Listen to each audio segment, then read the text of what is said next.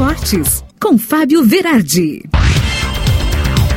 Chegando com o Esportes dessa sexta-feira e ontem o Brasil ganhou de virada da Venezuela nas eliminatórias da Copa do Mundo, 3 a 1 sufoquinho no começo, mas o Rafinha estreou muito bem, jogador do Leeds, fez a diferença, mudou o jogo e o Gabigol também desencantou, deixando dele ontem, somando então o Brasil a 17 vitória em 18 jogos.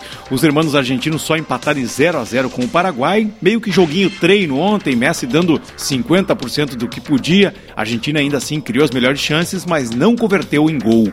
E a Celeste Olímpica empatou em 0 a 0 com a Colômbia e quem se deu muito bem ontem foi o Equador, que ganhou de 3 a 0 da Bolívia e acabou então assumindo a terceira posição no ranking de classificação, que tem Brasil em primeiro, Argentina em segundo, Equador agora em terceiro e Uruguai em quarto lugar.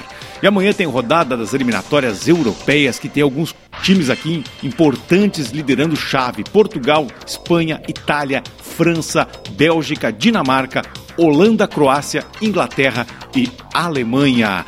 E ontem teve rodada isolada do Brasileirão com o clássico Sansão, que terminou 1 a 1 Santos e São Paulo. O Santos com isso soma 25 pontos, é o primeiro time fora do Z4, porque ali embaixo tu sabe, né? Tem Grêmio, Bahia e Sport Recife com 23. E amanhã o Juventude enfrenta o América Mineiro, tentando respirar na tabela do Brasileirão. Já domingo, o Inter pega no Beira Rio a Chapecoense, buscando os três pontos e tentando de vez entrar nesse G6 do Brasileirão. Tá merecido de uma vez por todas, tem que fazer isso. O Grêmio vai enfrentar o jogo dos desesperados contra o Santos. Imagine, né? Se o Grêmio ganhar, empurra o time paulista pro Z4 e escapa daquela zona, né? Do contrário, a coisa vai ficar muito feia para o tricolor. E amanhã tem desafio para o Ipiranga de Erechim contra o Novo Horizontino na Série C. Precisa ganhar para seguir adiante e sonhar com a Série B. E o Caxias vai enfrentar o ABC domingo na Série D, tentando dias melhores também.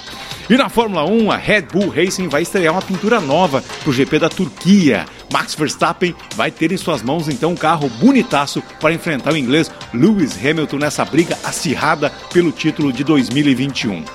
E o árbitro Rodrigo Crivellaro, que foi covardemente agredido pelo jogador William Ribeiro, né, ex-jogador de São Paulo de Rio Grande, teve confirmado ontem no hospital uma lesão na vértebra. Ele vai ter que passar por uma cirurgia. E atenção, está nascendo mais um gigante do futebol mundial na Premier League da Inglaterra. É o Newcastle, que foi comprado por 2,2 bilhões de reais por investidores árabes. A exemplo do Chelsea, também do Milan, do Arsenal, da Inter de Milão, do Manchester United do Shakhtar, agora o Newcastle vai ser um time com muita grana no bolso para conseguir muito protagonismo e muitas vitórias. Sinal que o dinheiro importa sim nesse mundo dos esportes e nesse mundo que a gente está vivendo. E eu volto segunda-feira para te contar mais sobre os esportes aqui na tua radiosul.net.